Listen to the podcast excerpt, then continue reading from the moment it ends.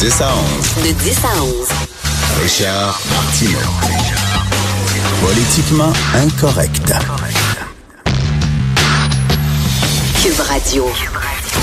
Merci d'écouter Cube Radio est politiquement incorrect. Finalement, on pensait que, en tout cas, moi, je pensais que Hubert Lenoir, c'est quelqu'un d'extravagant, c'est quelqu'un de, de fantasque. Finalement, il a rien de cave. Finalement, on s'est rendu compte qu'il est juste cave. Ce qu'il a écrit euh, à propos de l'incendie à Notre-Dame de Paris, c'est flabbergastant. Il y a un monsieur que j'ai croisé ce matin, puis il m'a dit, je sais pas pourquoi tout le monde parle de Notre-Dame de Paris, c'est rien qu'une maudite bâtisse. Et là, je voulais y expliquer, puis là, tout coup, je me suis dit, oh, non, ça ne vaudra pas la peine, c'est trop long. si vraiment vous pensez que c'est rien qu'une maudite bâtisse, je ne sais pas quoi vous dire. Je n'ai aucune idée quoi vous dire. Je veux rien que vous lire deux tweets que Bernard Pivot a écrit hier. Euh, ben oui, l'animateur d'apostrophe. Il n'y a pas plus français que Bernard Pivot. Il n'y a pas quelqu'un qui aime plus la France, je pense, que Bernard Pivot. Alors, ces deux tweets-là qui résument tout. Comme on aimerait que toutes nos larmes forment une pluie abondante, un orage de colère et de pitié qui d'un coup arrêterait l'incendie de Notre-Dame. C'est magnifique. Et un autre, quand la flèche en feu de Notre-Dame de Paris a basculé dans le vide, c'était comme si ensemble l'histoire, la foi et la beauté avaient renoncé devant la barbarie. C'est super beau. Euh, vous savez que ces temps-ci, les Français, à tort ou à raison, depuis quelques années, trouvent que leur histoire, leur patrimoine, leur religion, euh, leur héritage est menacé. Et là, je pense que ça va être comme un genre d'électrochoc où les gens, les Français, vont soudainement faire bloc autour de justement leur patrimoine pour, pour défendre leur culture, pour défendre leur passé, pour défendre leurs valeurs. Et je lisais, il y a beaucoup d'historiens et euh, d'amateurs d'art, de spécialistes en art en France qui sont en maudit parce que ici, on dit hein, au Québec qu'on ne protège pas notre patrimoine. On le voit, on le voit encore récemment. Là, il y a un monastère qu'on voulait raser puis qu'on a sauvé à la toute dernière minute une maison des Patriotes qui était rasée aussi euh, sur la rive sud de Montréal. Mais en France, c'est pas tellement mieux. Euh, je lisais euh, des textes qui ont été publiés sur le site internet de France Info et beaucoup d'historiens disent écoutez, ça fait des années qu'on dit au gouvernement de débloquer de l'argent pour protéger nos institutions, que ce soit le Louvre, que ce soit la cathédrale de Chartres, que ce soit Notre-Dame, puis dit on a des pinotes, on a des pinotes. Le gouvernement français ne débloque pas suffisamment d'argent pour la protection du patrimoine. Alors ils sont en maudit. Et là on dit qu'on va on va reconstruire l'Église. OK, soyons sérieux. Mettons si c'était, je sais pas, Guernica. OK, le chef-d'œuvre de Picasso, une de ses plus belles toiles, Les Demoiselles d'Avignon, mettons. Un chef-d'œuvre, qui brûle.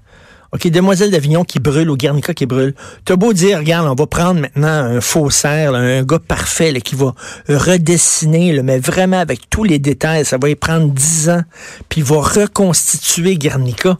C'est une réplique. Arrêtez, c'est pas le vrai. C'est une réplique.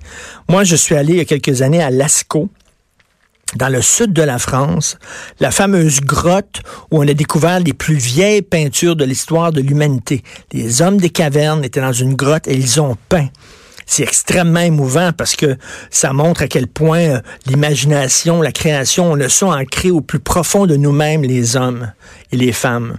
Donc, on voulait euh, visiter Lascaux, mais Lascaux, vous n'avez pas le droit de visiter cette grotte-là parce que seulement le CO2 qui s'échappe de votre bouche lorsque vous respirez, ça peut endommager ces peintures-là.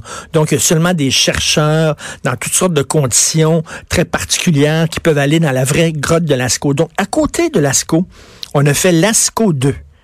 Et on a reconstruit la grotte, mais c'est la même affaire à l'échelle. Parfait, ça a des années. Avec des, ils ont reconstruit les dessins. Tu rentres là-dedans, tu te promènes. Ben, d'un côté, j'étais comme ému, puis je vois, mais de l'autre côté, je me dis, ben là, c'est Walt Disney. C'est Walt Disney, là, va à Vegas, là, ils reconstruisent les canaux de Venise à Vegas. Ben, c'est Walt Disney, c'est pas les canaux de Venise, c'est pas la vraie tour Eiffel qu'il y a à Vegas, ben c'est, c'est un peu ça, on va reconstruire avec les plans d'origine, puis puis ça va prendre des décennies qu'on dit, mais ça ne sera pas Notre-Dame de Paris.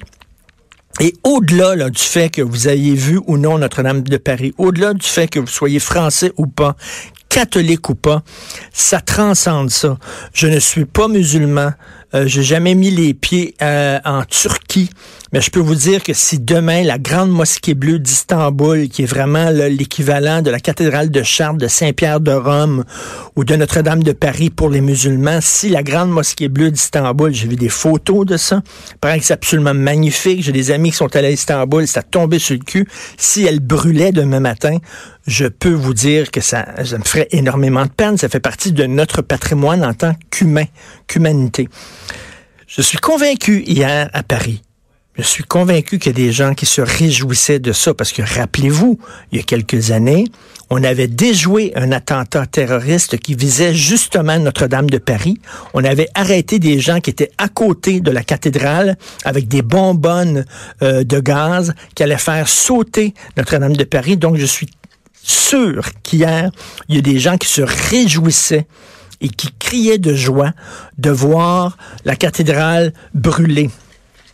Et c'est incroyable quand tu penses à ça. Il y a des gens en France qui sont français, qui ont été accueillis à bras ouverts par le gouvernement français, euh, qui sont soutenus avec toutes sortes de charges sociales et toutes sortes de...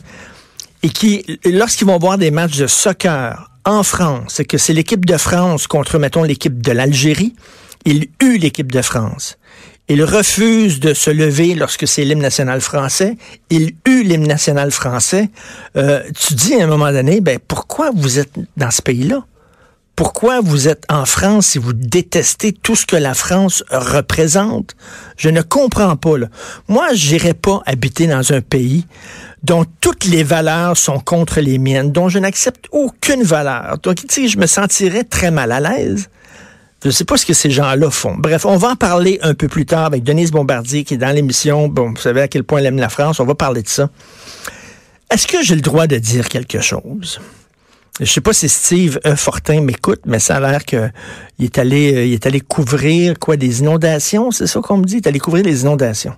Puis-je dire une affaire, sans me mettre des gens à dos?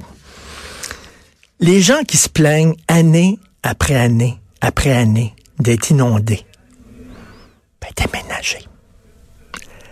Hein? Le clan Panton, ça existe. Faites vos valises.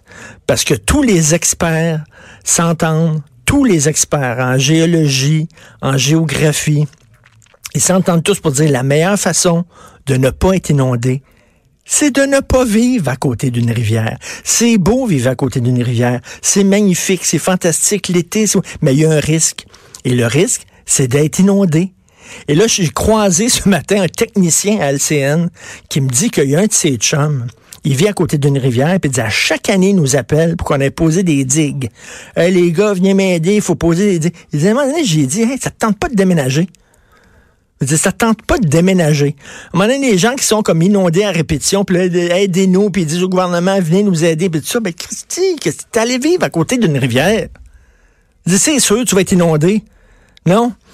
En tout cas, je pose la question, je me ferai pas d'amis, je le sais, là. Mais à un moment donné, il faut se poser la question. Vous écoutez politiquement incorrect.